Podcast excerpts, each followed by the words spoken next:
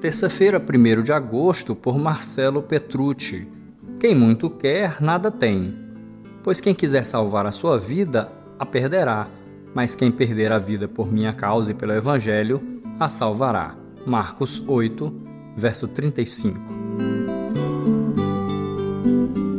A expressão que dá tema à reflexão de hoje é usada para indicar que quem fica escolhendo demais acaba não ficando com nada no final. Esse é o caso de um rapaz indiano que, no seu aniversário de 18 anos, ganhou um carro de luxo da marca BMW, avaliado em 219 mil reais. O indiano, no entanto, ficou indignado com os pais porque gostaria de ter recebido um carro da Jaguar.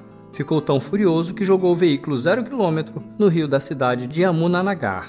Acabou ficando a pé.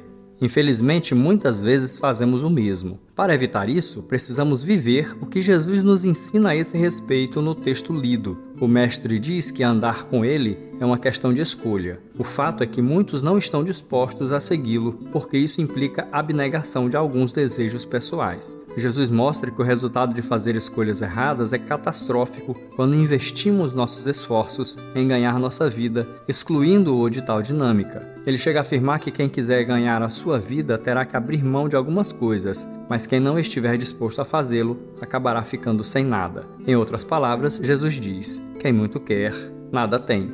Sua vida é preciosa demais para se perder. Como um investimento financeiro, você não pode aplicar seus dias no negócio errado. Jesus é a escolha certa, um investimento de vida sem riscos.